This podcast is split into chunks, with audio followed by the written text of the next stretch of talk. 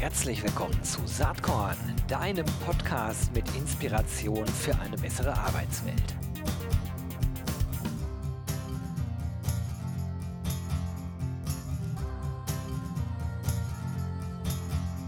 Halli, hallo und herzlich willkommen zum Saatkorn Podcast. Leute, ich bin heute ein bisschen aufgeregt. Das passiert ja auch ab und zu mal, dass man mal Leute hier an Bord hat, zu denen man selber aufschaut. Heute ist das so. Denn ich habe ein, man könnte fast sagen, ja, New Work Pionier, vielleicht auch New Work Legende. Naja, vielleicht auch noch nicht ganz so weit. Er, er grinst sich hier fröhlich einen zurecht. Ich habe hier einen am Start, der wirklich was zu sagen hat zu dem Thema. Das ist Christoph Magnussen. Ganz herzlich willkommen, Christoph. Oh, danke, Niki. Oh boy, das ist eine, das ist eine Einführung. das, äh, das muss ich erstmal ausfüllen. Ähm, ich arbeite noch dran. Ja. on the way, on the way. On the way. Und das ist das Stichwort, denn ich kann mir vorstellen, dass die eine oder der andere, der jetzt zuhört, denkt so, Christoph, what?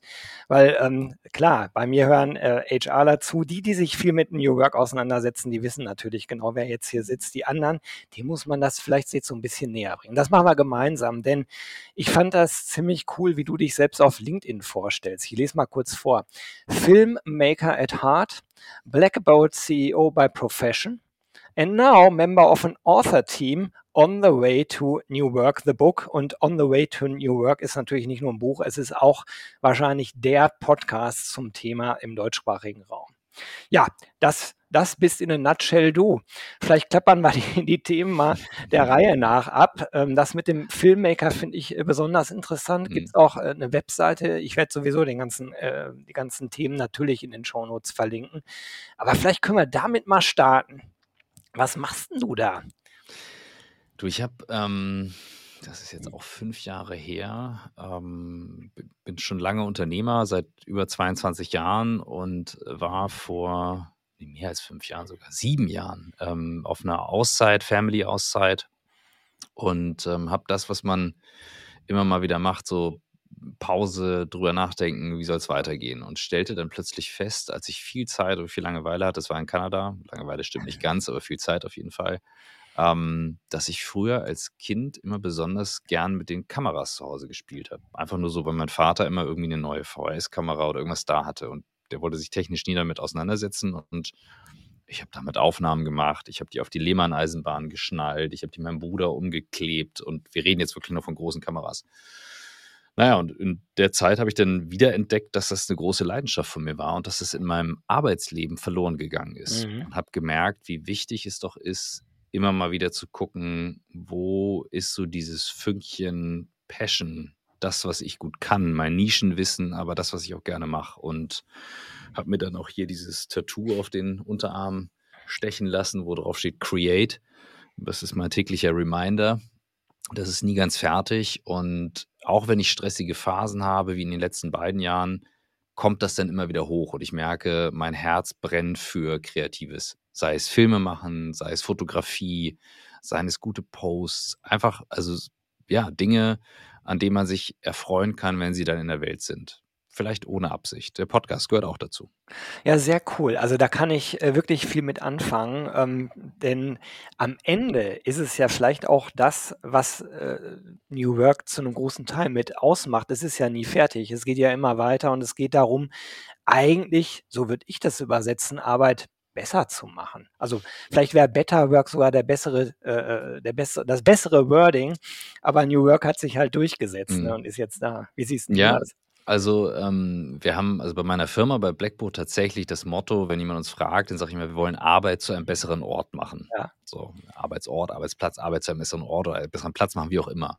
Und das kannst du auf viele Art und Weisen tun. Und ähm, die ursprüngliche Definition von New Work wiederum die kam ja dem Friedhof Bergmann, als er sagte, ja. naja, wir arbeiten halt so viel und Arbeit muss irgendwie anders sein. Und er sagt, das muss halt so eine neue Art von Arbeit sein, wo wir halt, wie jetzt zum Beispiel bei diesem für mich kreativen Arbeiten, freitags nach Hause gehen und sagen, boah, das war geil. Und ich kann dir mal ein Beispiel geben. Wir haben für diesen Book Release von unserem On the Way to New Work Buch einen ähm, Hackathon gemacht. Und zwar mit meinem kompletten Mediateam bei Blackboard. Das sind so acht Leute, die das machen, die ganzen Sachen betreuen. Und Zwanche und Michael, mit denen ich das Buch zusammengeschrieben mhm. habe, die waren dann vor Ort bei uns im House of New Work. Und wir haben an einem Tag parallel gedreht Posts geschrieben, Bilder gemacht, Zitate gesucht, Interviews geführt. Und mir fällt es sehr leicht, halt spontan zu sagen, komm, lass uns da hinsetzen, lass uns so drehen. Und dadurch, dass viele in meinem Team so lange mit mir arbeiten, sagen die, okay, wir wissen, was wir tun, Licht dahin und so weiter. Und an dem Abend bin ich nach Hause oder beziehungsweise war noch essen mit meiner Freundin und war echt platt, aber so richtig glücklich. Also, weißt du, so richtig so ein gutes Gefühl und ich dachte, boah, war das ein geiler Tag. Und wir haben so viel produziert wie andere in einem ganzen Monat. Und es fühlte sich an wie ein leichtes Spiel. Und das ist für mich New Work. Ein ja, Teil ist, von New Work. Ja, ja, sehr cool. Also äh, ich finde das gut, dass du jetzt so einen Teil der Definition vielleicht auch damit reingebracht hast. Da möchte ich gleich auch noch mal kurz mit mhm. dir drüber sprechen, über das Verständnis von New Work. Aber diese Grundidee, dass das, womit man sein Leben so verbringt, und ich will jetzt gar nicht differenzieren zwischen Privatleben und mhm. Berufsleben, mhm. sondern das Leben an sich, hey, das, macht natürlich schon Sinn, sich darüber Gedanken zu machen, wie verbringe ich das und habe ich dann so ein Gefühl, wie du es gerade äh, beschrieben hast, was du sicherlich auch nicht jeden Tag hast, mhm. aber was du immerhin hast. Und ich glaube, es gibt viele Menschen, die da gar nicht so bewusst drüber nachdenken, sich oft vielleicht auch eher so ein bisschen als, als Opfer der Umstände sehen, statt die Umstände selber mit zu beeinflussen, zum Beispiel durch Kreativität. Es ist natürlich auch, äh, es ist super schwer, ne? Und ich habe es Ja. definitiv nicht jeden Tag. Ähm, ich habe verschiedene Hüte und Rollen. Ich bin alleinerziehender Papa. Ich äh, habe eine Firma. Ähm, ich habe viele Kolleginnen und Kollegen in der Firma und da läuft auch nicht immer alles smooth. Ähm, trotzdem, mh, hm, wir haben einen Podcast mit dem Marketingchef, Marketingvorstand von Hornbach aufgenommen und Hornbach hatte das Motto: „Es gibt immer was zu tun.“ und ich habe irgendwann mal so, so flapsig gesagt, so eigentlich hat Hornbach äh, das Geheimnis für ein gutes Leben gefunden. Es gibt halt immer was zu tun. Mhm. Und das ist, glaube ich, der Kernpunkt. Wenn du es, wenn du schnell ankommen wollen würdest, dann wäre das Leben einfach ganz schnell zu Ende. Und das wäre schade. Und glaube, ich brauche selber auch immer wieder den Reminder zu sagen, okay, warte mal, Christoph, du musst es halt nachjustieren du musst es machen. Und es gibt natürlich Zwänge im Leben. Und ganz viele Menschen unterliegen diesen Zwängen im Sinne von, du musst Rechnung zahlen, musst kümmern mhm. und so weiter. Ne? Also da gibt es ganz viele Berufsgruppen, die können sich das nicht so frei aussuchen. Aber gerade die, die Gestaltungsmöglichkeit haben, bin ich der Meinung, sind in einer Verantwortung, die auch wahrzunehmen und anderen zu helfen, die auch wahrnehmen zu können. Und das ist ein Privileg, dessen wir uns sehr bewusst sein sollen. Und dann ist es auch zu genießen, dass es eben immer was zu tun gibt. Ja, absolut. Das ist 'ne 'n Mindset eigentlich, über was wir gerade Mhm. hier sprechen, ne? Ja. Ähm, ich finde ganz interessant, ich habe vor wenigen Tagen, ne, so einen Post von dir gelesen, wo sinngemäß drin stand, ja, New Work, äh, äh, also das das Warum ist inzwischen eigentlich weitgehend klar.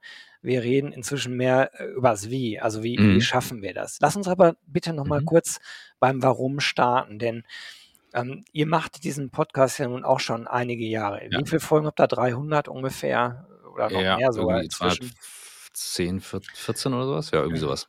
Und ich weiß nicht, wie es dir ging. Äh, ich weiß auch gar nicht, ob du jetzt als Typ überhaupt so darüber nachgedacht hast. Ähm, aber in meiner Blase, als ich angefangen habe, mich da mit dem Thema irgendwie auseinanderzusetzen, das ist auch so etwa zehn Jahre her, würde ich sagen, da war das eigentlich ein Thema, was viele belächelt haben. Mhm. Das war, wurde so in die Ecke Bällebad bei, bei Google, äh, Hauptsache mhm. du hast einen Kicker irgendwo stehen, äh, verbannt. So war zumindest mein Eindruck. Muss jetzt ja nicht mhm. zwangsläufig mhm. deine Wahrnehmung sein.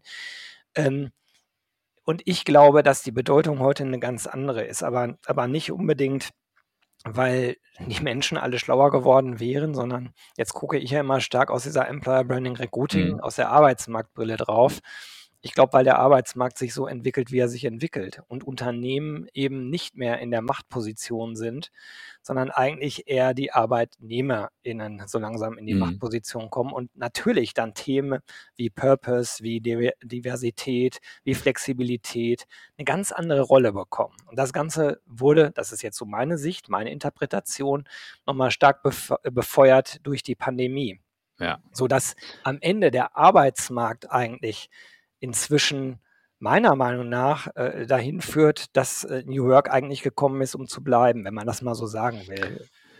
Wie also sehe ich definitiv auch so. Und als langfristiges Thema, wir sind ja reingerutscht. Ne? Also ich mache mit meinem Unternehmen schon sehr, sehr lange das Thema Collaboration und Zusammenarbeit. Mhm. Und äh, wir haben damals gesagt, the future of work, wie kommt man da hin und so weiter. Und ähm, für uns war es damals normal, vor zwölf Jahren ortsunabhängig arbeiten zu können, alles in der Cloud und also das ist natürlich jetzt durch die Pandemie noch normaler geworden. Ähm, warum das Thema bleiben wird, ähm, es schlagen zwei Herzen in meiner Brust. Ich bin auch Unternehmer und ich bin jemand, der, sagen wir mal so, du musst, du musst mich, du musst mir morgens nicht in den Hintern treten. Ne? Also ich stehe gerne auf, ich habe Bock, ich greife gerne an und ich bin auch gerne sehr produktiv. Und ich sage denjenigen, die sagen, oh, New Work als Arbeitgeber, oh, nee, schwierig, wir müssen produktiv sein. Das gleiche mhm. wie die, denen ich sage, ja, New Work super, wir machen jetzt den ganzen Tag Purpose und denken drüber nach. Dann sage ich, Leute, entspannt euch mal und denkt bitte dran, es heißt New Work, es heißt nicht No Work. Das ist der entscheidende Punkt, ja. Wir reden immer noch von Work, weil wir arbeiten alle viel zu gern und es ist auch wichtig, wirksam zu sein bei der Arbeit und produktiv. Und das ist schon ein Teil davon. Aber wenn es meine plumpe Absicht ist, das zu heben, diese Produktivität, dann ist es genau so, wie wenn ich einen Post schreibe und sage, guck mal hier mein neues Buch, kauft das mal alle auf Amazon. Das interessiert keine Sau. Das ist so plump, da ist nichts mit drin, das ist nicht raffiniert, das ist nicht gut, das ist kein so, das ist nicht kreativ.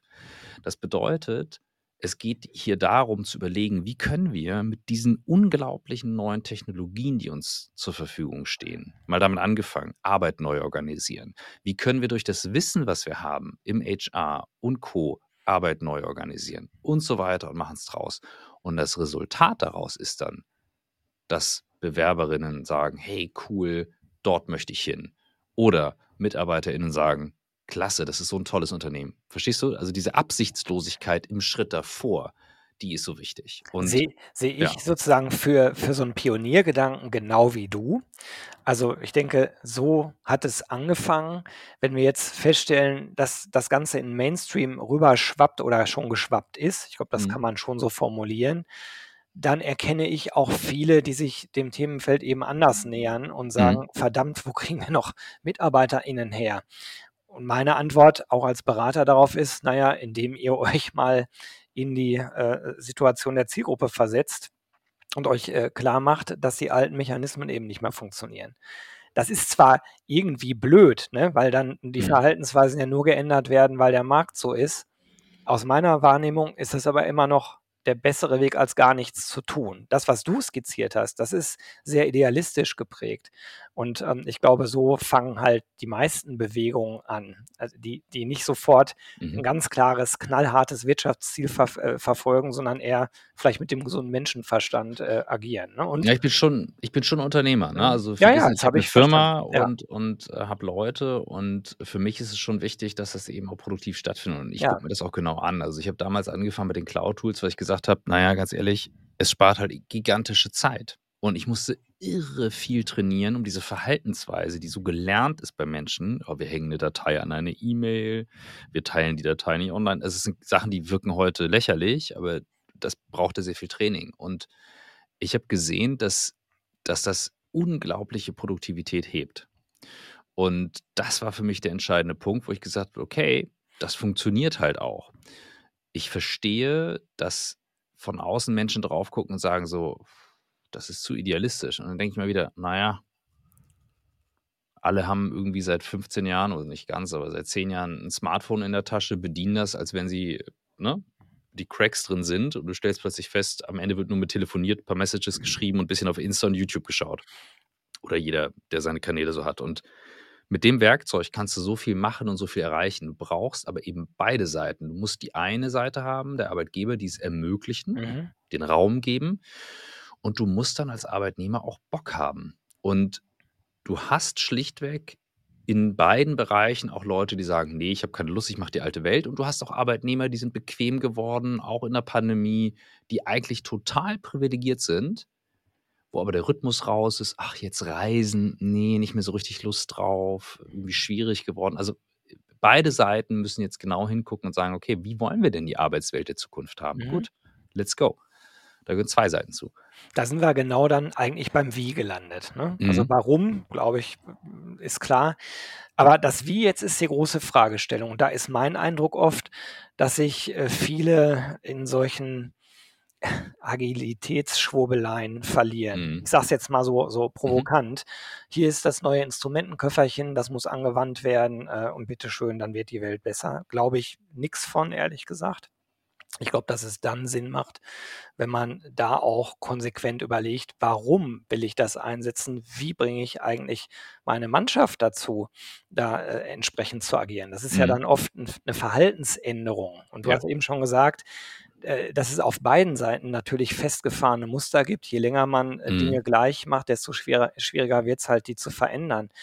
Was hast denn du da an Tipps auf Lager, vielleicht auch aus deinem, deiner eigenen unternehmerischen Mhm. Erfahrung, diese gedankliche Agilität zu behalten und nicht bequem und ähm, sozusagen festgefahren zu werden? Mhm. Also wir machen das ja wirklich Tag ein, Tag aus und ich erinnere ein langes Gespräch, was ich mit dem Gründer von Slack hatte, Stuart Butterfield. Den hatten wir dann auch im Podcast. Ich habe ein YouTube-Video mit ihm gemacht und verfolgt das schon sehr lange, was sie tun. Der hat jetzt, glaube ich, letztes oder vorletztes Jahr sein Unternehmen an Salesforce verkauft für schlanke, ich glaube, 27 Milliarden Dollar. Ähm, der hat, der ist Philosoph, der ist studierter Philosoph. Und als ich mit dem gequatscht habe, hat der etwas gesagt, was ich auch mal wieder sage.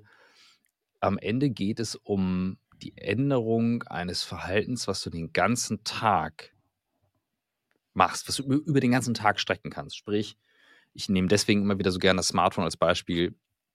Ohne das Ding gehen wir nicht aus dem Haus. Ja, die meisten gehen ohne Smartphone nicht mehr auf Klo. Also das Teil ist immer dabei. Das bedeutet, es beeinflusst unser Verhalten maßgeblich. Mhm. Und wenn wir dann genau beobachten, was passiert, auch durch Technologie oder durch, durch neue Methoden in der Arbeitswelt und schauen, was macht das mit dem Verhalten? Was macht E-Mail mit dem Verhalten? Wie sorgt das für vielleicht Politik im Unternehmen? Was passiert mit den Gesprächen an der Kaffeemaschine in einer Pandemie, wenn die plötzlich nicht mehr stattfinden? Warum setzen bestimmte Menschen Emojis ein und andere nicht? Und, und, und. Also Kleinigkeiten, wo du denkst, sie sind eigentlich irrelevant, sind es aber nicht, weil sie unser tägliches Verhalten beeinflussen. Und das sind die Dinge, wo, wo wir hinschauen. Ähm, ich habe in meinem Team Psychologen, Architekten, Techniker, also voll, die ganze Bandbreite, um genau zu gucken, wo kannst du Verhalten beobachten und jetzt nicht bewusst ändern im Sinne von, okay, da, da weiche ich mir ab, sondern erstmal überhaupt mal aufzeigen. Mhm. Und zwei konkrete Sachen, also ich habe ja Slack schon genannt oder Microsoft Teams, ist total spannend zu beobachten, wo benutzt du kollaborative Tools, wenn du in einem Team unterwegs bist, sagst du, ich muss an den Rechner, ich brauche das Setting und so weiter. Oder machst du es so wie WhatsApp zum Beispiel zwischendurch, schickst eine Sprachnachricht und es muss eben mal schnell gehen. Benutzt du Emojis, benutzt du keine. Das sind Kleinigkeiten, weil es etwas, etwas macht, es beeinflusst unsere Kommunikation und das ist ein ganz, ganz großer Teil von Zusammenarbeit, die wiederum zu den Ergebnissen führt, zu denen wir kommen. Am Ende sind wir in den Firmen ein Haufen an Leute, die idealerweise in eine Richtung arbeiten. Das ist eine Firma. So, und das da anzusetzen macht Sinn. Also du kannst das mit modernen Tools machen ähm, und deine Leute zum Beispiel auch motivieren zu sagen, okay, Beispiel, ich weiß, dass ein Emoji, das wissen wir aus Studien, ähm, im Hirn dieselbe Region anspricht wie ein Gesicht, das ich sehe. Gut, wir kommunizieren nur noch über die Distanz. Also sollte ich als Chef vielleicht mal bei dem Zweizeiler, den ich schreibe, eine kurze emotionale Nachricht reinschreiben, wie ich sie vielleicht meiner Tochter äh, auf WhatsApp auch schreibe. Und das, das zu beobachten macht Sinn. Damit kann ich sehr viel beeinflussen. Ähm, und da bin ich noch nicht mehr drin in irgendwelchen agilen Methoden. Ähm, es ist nur schlichtweg nicht aus dem Koffer zu ziehen. Man muss genau gucken, wie verhalten wir uns jetzt gerade und die Frage stellen, wie wollen wir in Zukunft zusammenarbeiten? Wie wollen wir in Zukunft kommunizieren? Und davon leitest du das ab. Total, also es ist eigentlich super simpel. Es ist Handwerk. Es ist nicht keine Raketenwissenschaft. Ich finde, wenn du das jetzt so erzählst, dann ist das auf der einen Seite das Einfachste, was man sich vorstellen kann und gleichzeitig eigentlich auch das Komplizierteste, was man sich vorstellen kann. Denn wenn sozusagen vielleicht unbewusstes Verhalten maßgeblich auch mit dazu beiträgt, Dinge zu verändern, mhm. sobald du es bewusst machst und zu äh, systematisch, zu planmäßig einsetzt, wird es irgendwann oder ist die Gefahr da, dass es wieder über Zeit eine festgefahrene mhm. Verhaltensweise wird.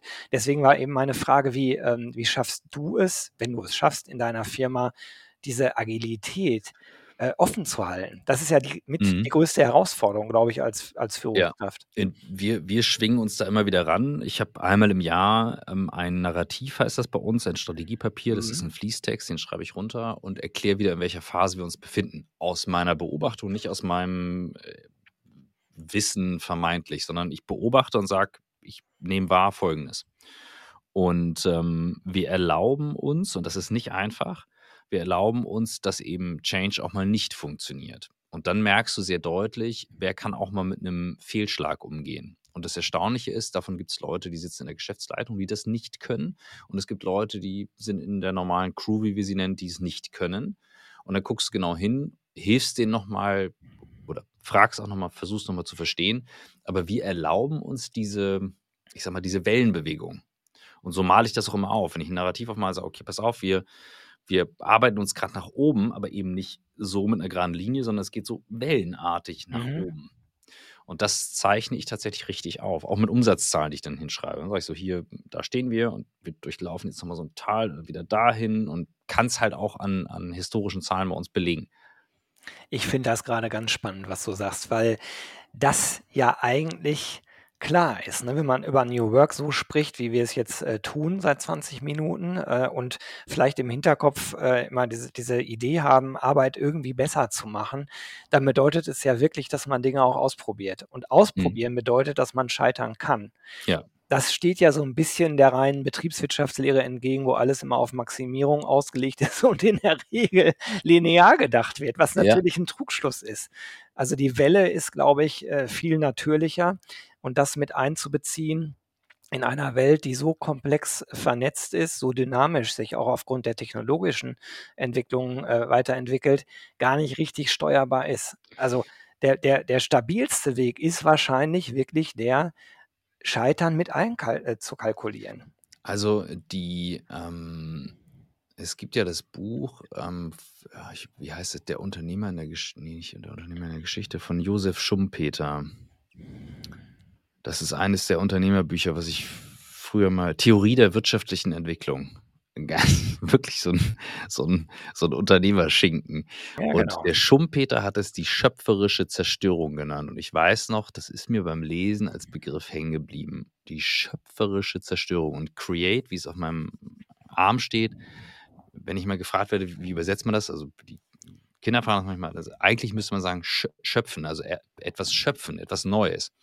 Und, ähm, schöpferische Zerstörung beinhaltet natürlich, dass, wenn du mit 'ner neuen Idee kommst, 'ne alte kaputt machst. Heißt aber auch, du kannst auch mal daneben schießen. Wenn du aufs Spielfeld gehst sagen wir, du spielst Fußball oder Tennis oder whatever und du gehst aufs Feld und du erlaubst nicht also, du sollst natürlich dein Bestes geben, wenn du aufs Feld gehst. Ist ja klar, sonst brauchst du nicht aufs Feld gehen.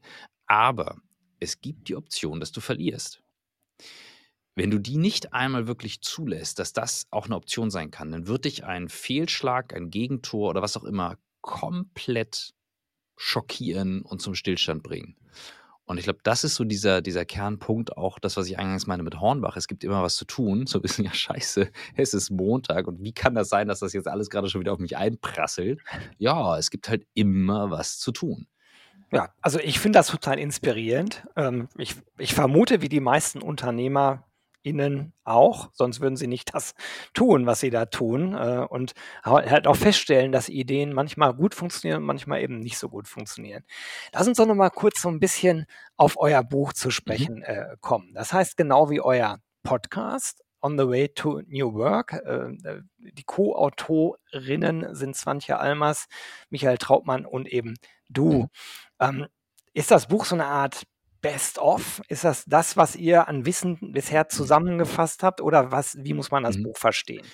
Ne, also, äh, wir hatten die Idee also, Michael und ich sind zusammengekommen, weil wir ich sagte: „Mensch, ich will 'n Buch über New Work schreiben.“ Und er so: „Ja, geil, ich auch. Lass mal schnacken.“ Dann gab's diesen, äh, legendären Flug nach New York, weil er keine Zeit hatte. Ich sagte: „Ach komm, ich fliege mit.“ Äh, wir haben 'n Buch gesketcht und haben und dann meinte ich so: „Äh, lass doch einfach die Interviews fürs Buch als Podcast veröffentlichen.“ Das war eben 2017.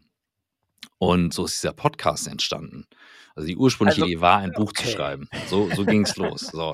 Jetzt, äh, wer uns äh, verfolgt, der weiß, Michael und ich hatten einen äh, vergeblichen Versuch gemacht zu schreiben und haben es immer mal verkackt. Und äh, ich hatte dann irgendwie auch tausend andere Sachen zu tun. Passt eigentlich ganz gut zu dem Thema, was wir vorher abgehandelt ja, ja. haben.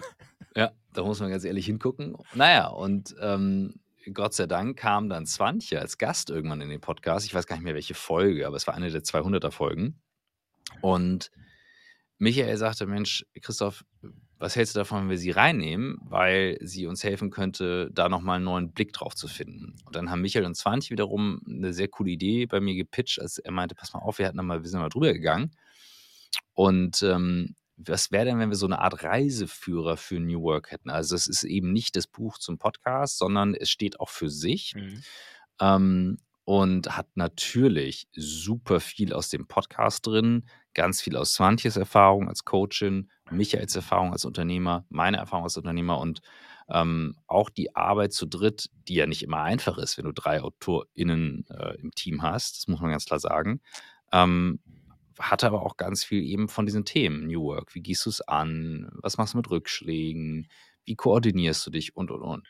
Also da steckt sehr viel Herzblut drin und ich war ich bin nicht so der Typ, der stolz auf Sachen ist, muss ich ehrlich sagen. Das kenne ich nicht so als Emotion. Hatte aber sowas, so, so einen gelösten Moment, als ich dann das erste in meiner Hand hatte. Das war wirklich an diesem Tag vom Book Release, ähm, der sehr emotional für mich war, weil meine Eltern auch da waren, ähm, die sonst auch immer mal da sind, aber ist schon das letzte Mal irgendwie, keine Ahnung, beim Abi so, so eine Situation oder so, ja.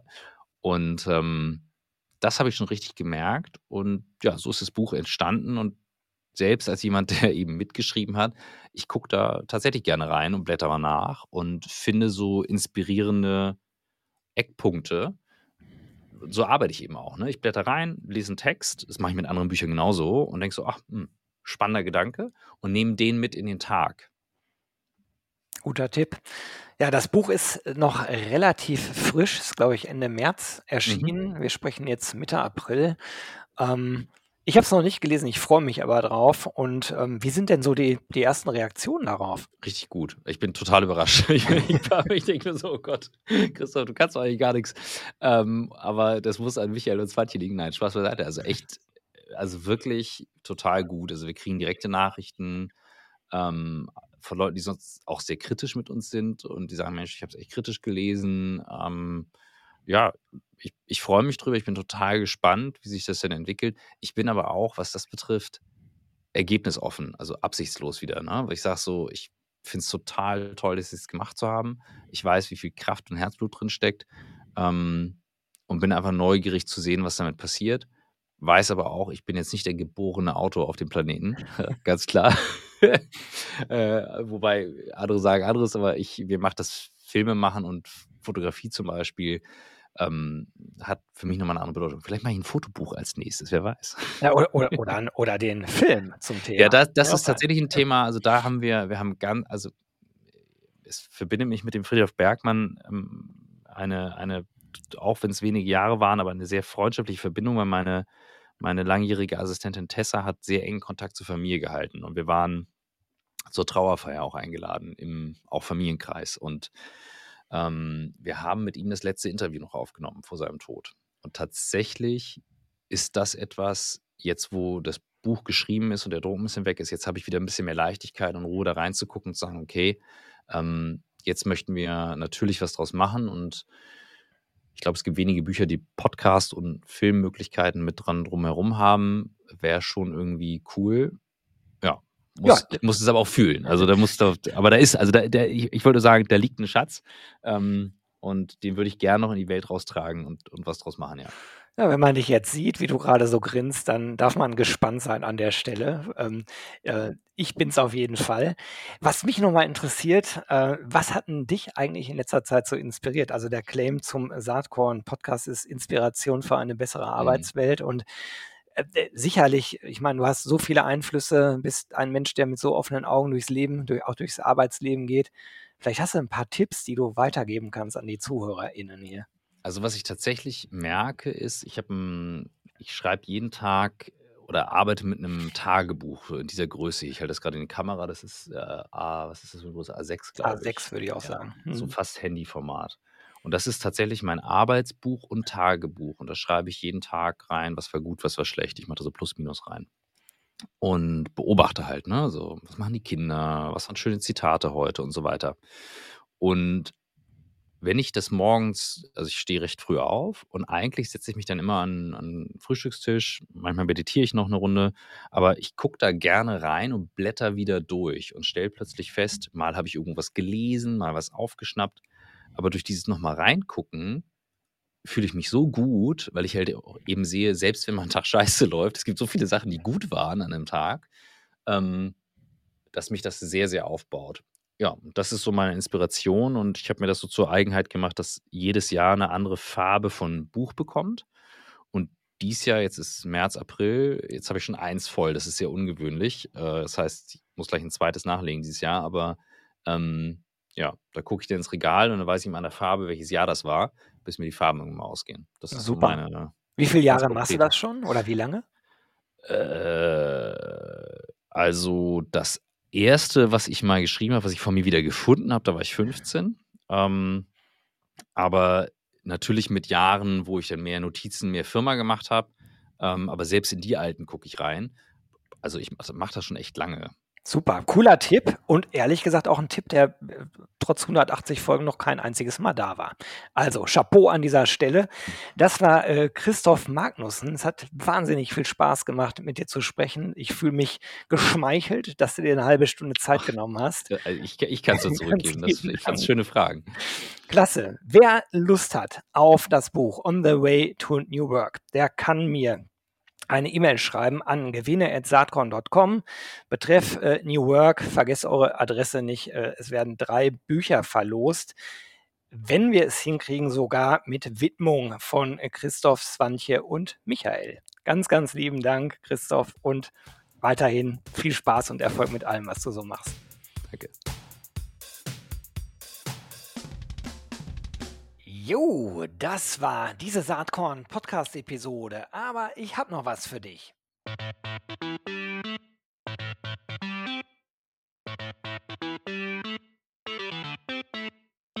Denn ich schätze, dir geht's genau wie mir. Du hast doch auch keinen Bock mehr, die ganzen netten, inspirierenden, spannenden Menschen aus unserer Recruiting-Community immer nur auf Zoom oder auf irgendeinem Bildschirm zu sehen, oder?